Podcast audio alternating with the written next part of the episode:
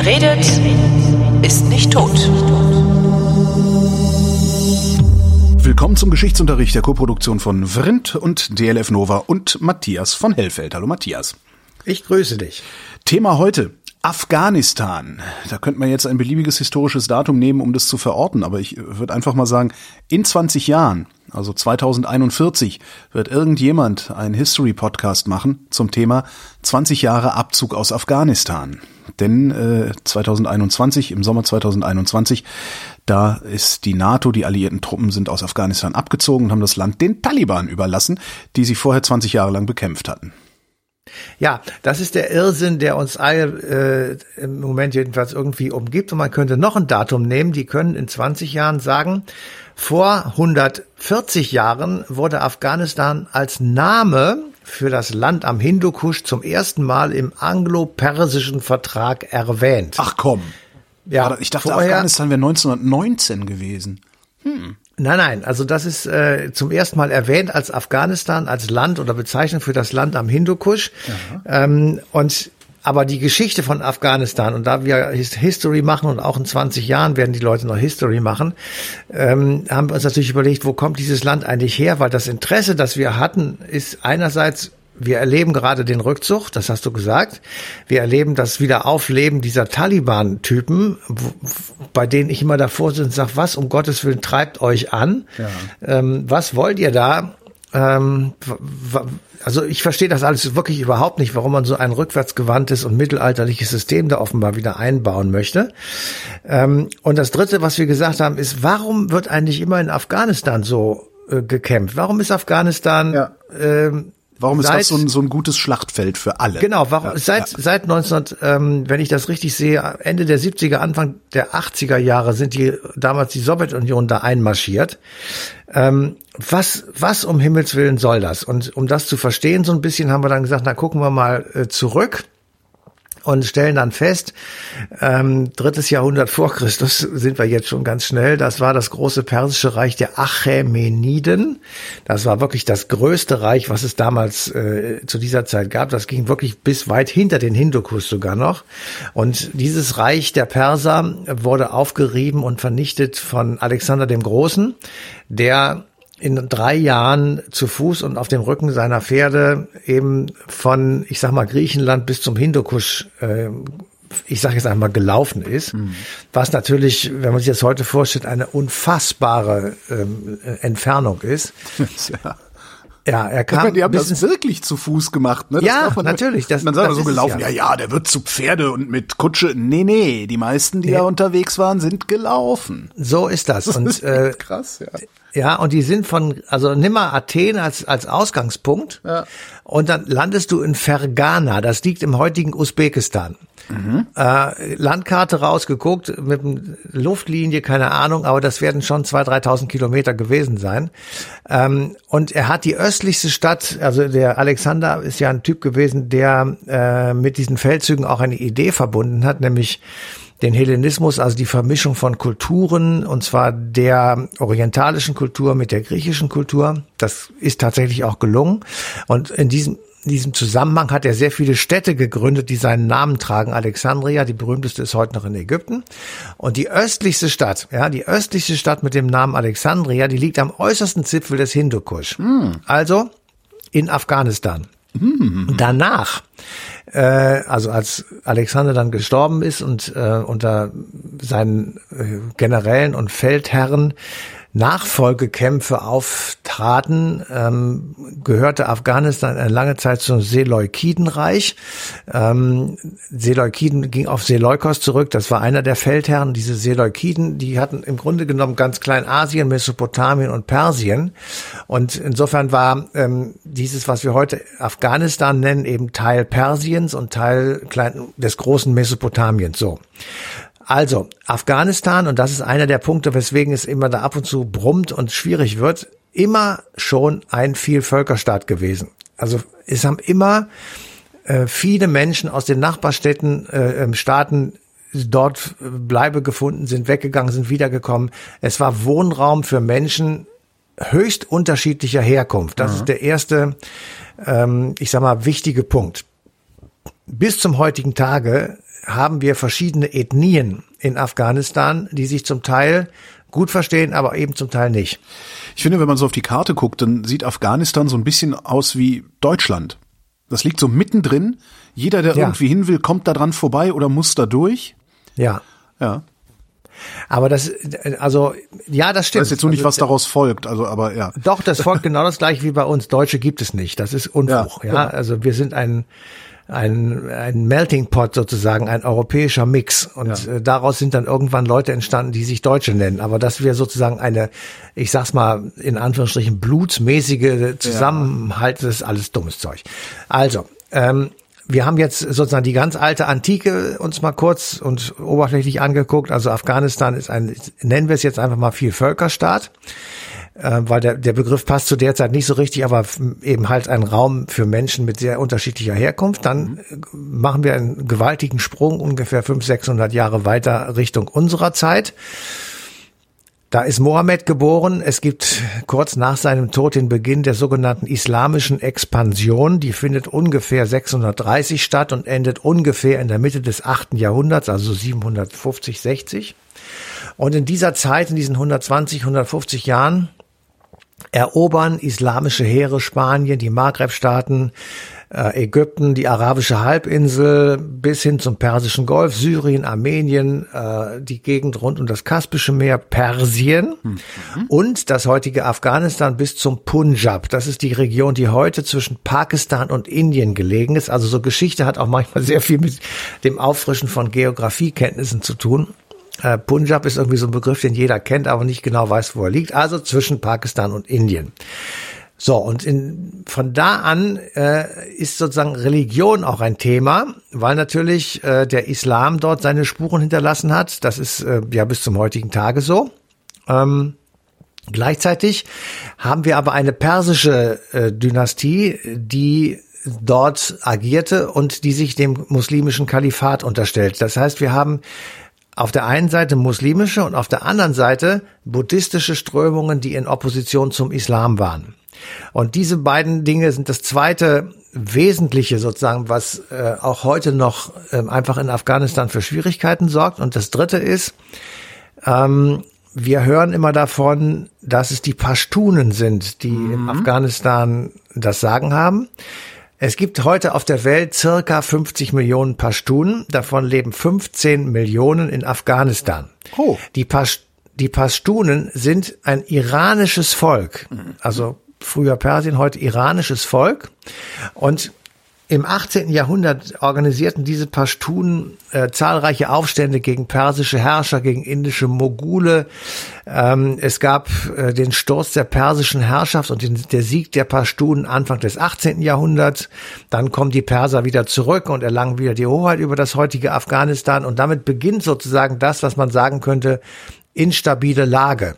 Also äh, du hast unentwegt Bürgerkriege, Aufstände, Rückkehr der Perser, Hoheit von pashtunischen Herrschern, die also Reiche gründen. Und ähm, einer der, ich sag mal, bedeutenderen Herrscher aus der Pashtun-Dynastie ist Shah Durrani und der gründet 1747 das Durrani-Reich und das ist die Grundlage des heutigen Afghanistan. Damit ist er, dieser Pashtune, sozusagen in Anführungsstrichen gesagt, der Begründer des modernen Afghanistans. So, und deswegen sind die Pashtunen eben jene, die für sich selbst in Anspruch nehmen, in Afghanistan das Sagen zu haben. Aber das ist eben auch eine sehr eigene und sehr besondere, ähm, ich soll mal sagen, Ethnie. Ja. So, und die gründen also erstmal das Emirat Afghanistan, ähm, das ist teilweise in Pakistan und Afghanistan. Das bestand fast 100 Jahre oder etwas mehr als 100 Jahre bis 1926. Dann gab es ein Königreich Afghanistan, das existierte bis 1973 und gegen dieses Königreich Afghanistan 1973 agitierte eine von Moskau unterstützte kommunistische Partei Ja. Und die hat 1978 einen Putsch organisiert. Also dieses Königreich Afghanistan, das ist das, wo wir dann auch die Bilder von kennen, irgendwie Frauen in kurzen Kleidern, die völlig Ganz genau, das wollte ich gerade sagen. Das wollte ich gerade sagen. Ich, ich äh, Verstehe. wollt, wollte auch noch mal eine eine Filmempfehlung gleich dazu sagen. Also es beginnt sozusagen mit diesem Putsch. Ähm, Mitte, Ende der 70er Jahre des letzten Jahrhunderts das, was heute in Afghanistan immer noch äh, sozusagen zunächst das vollkommene Chaos und die eigentlich voll, vollständige Unregierbarkeit des Landes. Aber dieses Königreich Afghanistan, da gibt es bei Arte eine sehr schöne Dokumentation, die kann man sich in der Audiothek anschauen, ähm, wie das eigentlich damals aussah. Und wenn wir ehrlich sind, dann ist der Unterschied zu Paris kaum sichtbar. Ja. Ja, da trugen Frauen Miniröcke, es gab Tanzbars, es gab äh, ist Kinos das, und Theater. Ist das derselbe Vierteiler, der auch in der ARD gelaufen ist, oder ist das ein anderer? Es gibt so in Afghanistan Vierteile nicht. Ich, ich guck's raus und tu's in die Shownotes. Wer genau, Video also sehr empfehlenswert und äh, man, man traut seinen Augen nicht, wie das, das ist ja noch gar nicht so lange her, also ja. wie, wie das, wie dieses Land war.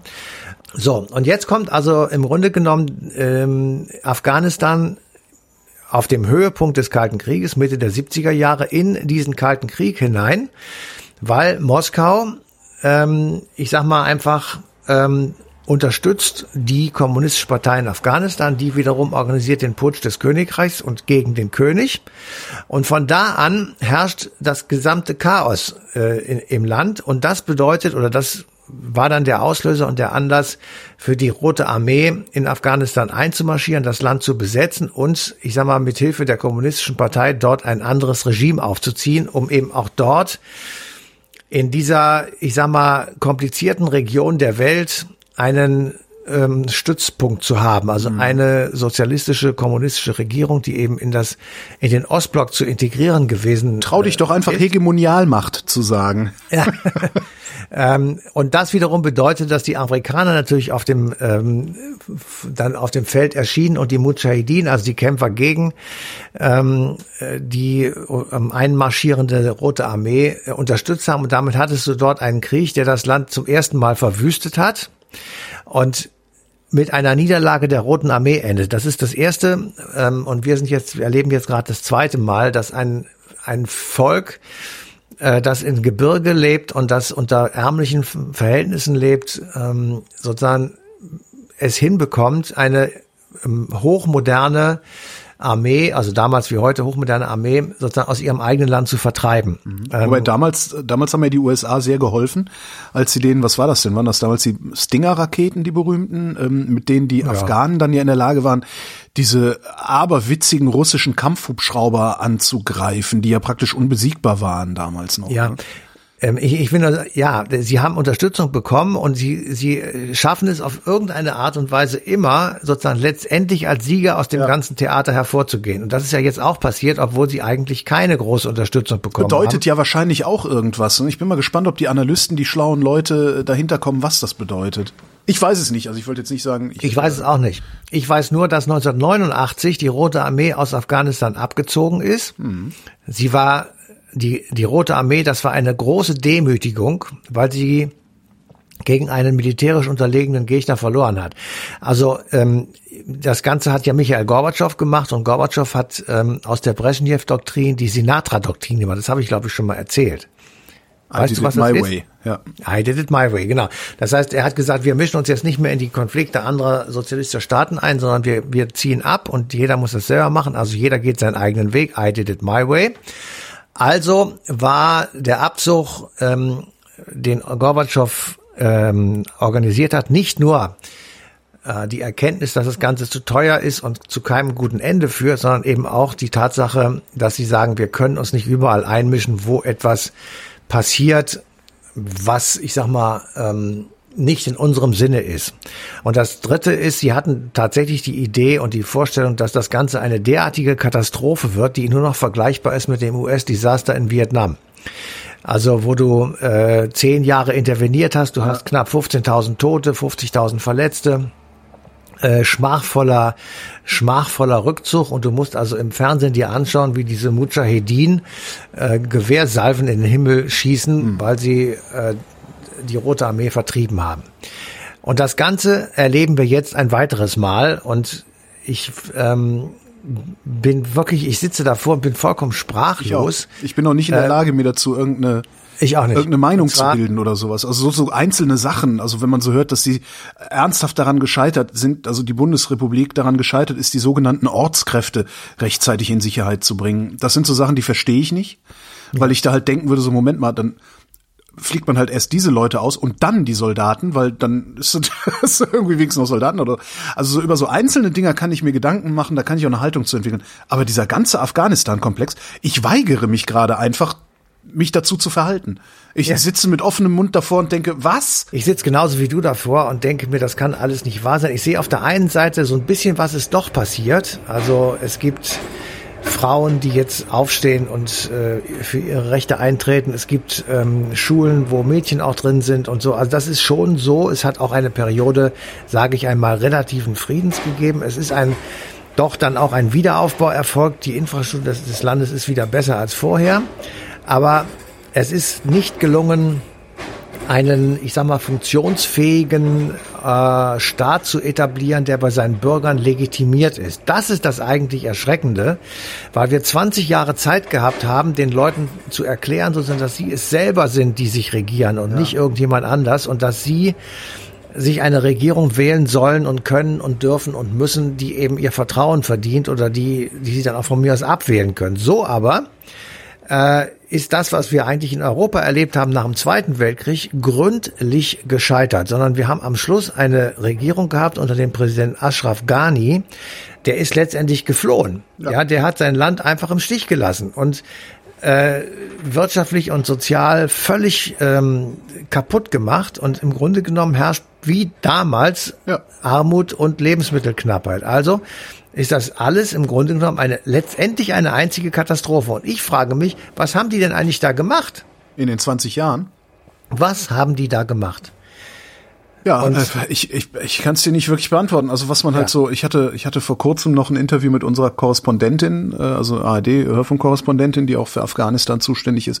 Und die sagte halt schon, dass eben wenigstens in den Städten ähm, eine ungeheure Freiheit zu spüren gewesen wäre. Also insbesondere mhm. sowas wie Pressefreiheit, Meinungsfreiheit, solche Sachen. Du hast dann natürlich deine Anschläge gehabt und so. Also da, da, da ist schon was passiert. Aber was mich so für, irritiert ist, warum ist das in 20 Jahren nicht gelungen, diese ich sag mal, diesen Funken der Freiheit, ja, den ja. Funken der Demokratie, der dann vielleicht in den großen Städten äh, zu sehen und zu spüren war.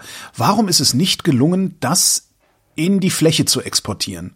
Also warum ja. ist es nicht gelungen zu sagen, okay, ihr seid 17 verschiedene äh, äh, Ethnien oder, oder 17 verschiedene Stammeszugehörigkeiten oder wie auch immer ihr euch da äh, unterteilt, daraus machen wir jetzt einen föderalen Staat zum Beispiel. Ja.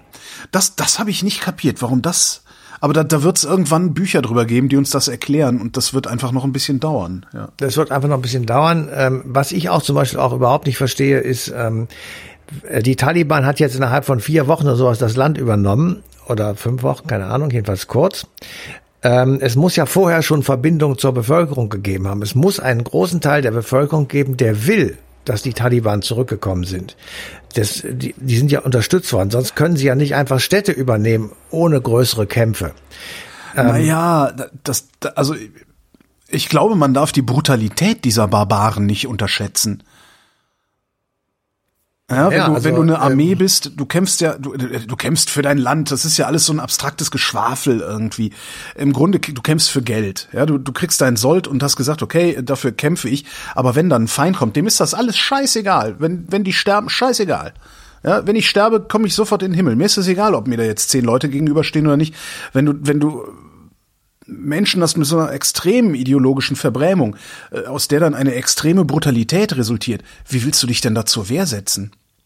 Und dann auch noch vor allen Dingen äh, eine Armee hast, die ohne die alliierte Unterstützung im Grunde handlungsunfähig ist.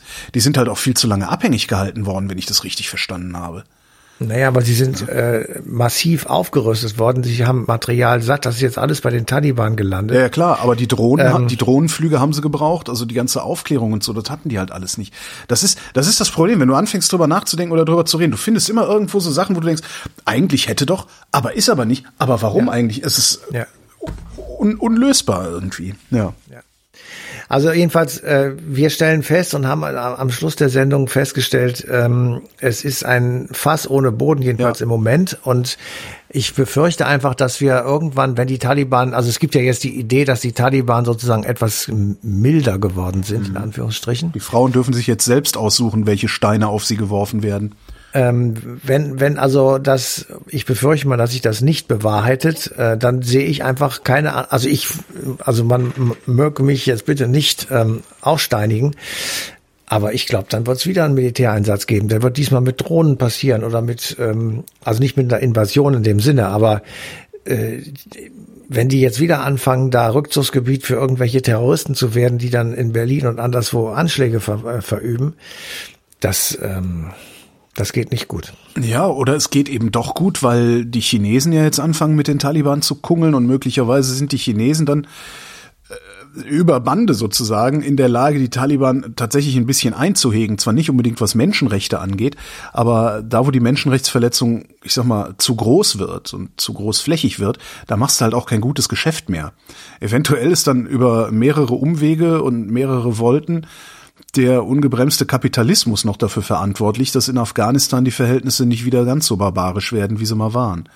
Hm. Das ist halt alles so fürchterlich in der Schwebe gerade, ja, ja. Ja, ja. Naja. Also wir werden vielleicht noch mal eine Sendung machen müssen, um ja, das dann, auf jeden äh, Fall. dann ja, zu ja, diskutieren. Und das vielleicht dann auch wirklich mit jemandem, der sich da ernsthaft gut auskennt und auch mal die, du, du schaffst es ja kaum, also ich habe das ja auch schon versucht äh, für einen anderen Podcast, du schaffst es kaum, die verschiedenen Interessen Lagen in diesem Land so aufzudröseln, dass du sagen kannst, okay, diese sieben Leute müssten einfach nur mal miteinander klarkommen, dann würde sich das regeln. Sowas gibt's gar nicht. Ja, ja. Also westfälischer Frieden mäßig. Irgendwie das, das musste, ja. Sag mal, äh, um an den Anfang nochmal zurückzukommen, äh, wie lange war Alexander unterwegs von Athen bis Fergana? Drei Jahre. Drei Jahre. Google sagt, man braucht 1030 Stunden, um das zu Fuß zu machen. Ja. das Jahr hat 8700 noch ein paar Stunden. Ja, drei Jahre. 1000, 10.000 meinst du jetzt? Was?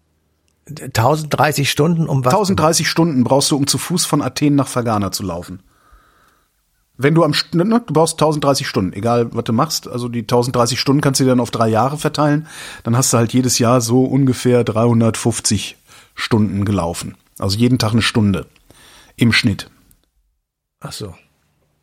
Und das ja, sind jetzt noch nicht die 3000er eingerechnet, über die du drüber musst, ne? Da hast nee, hauptsächlich, die sind ja auch äh, oft ein Jahr lang geblieben, um eine Stadt zu gründen. Also nicht ja, Jahre, ja. mehrere Monate. Sie haben Schlachten geschlagen, da wurden sie aufgehalten. Also äh, die müssen schon sehr viel mehr am Tag geschafft haben, wenn sie gelaufen sind, als eben nur diese eine Stunde. Matthias von Hellfeld, vielen Dank. Sehr gerne. Und euch vielen Dank für die Aufmerksamkeit. Am 4. Oktober 2021, da läuft die passende Ausgabe Eine Stunde History auf DLF Nova.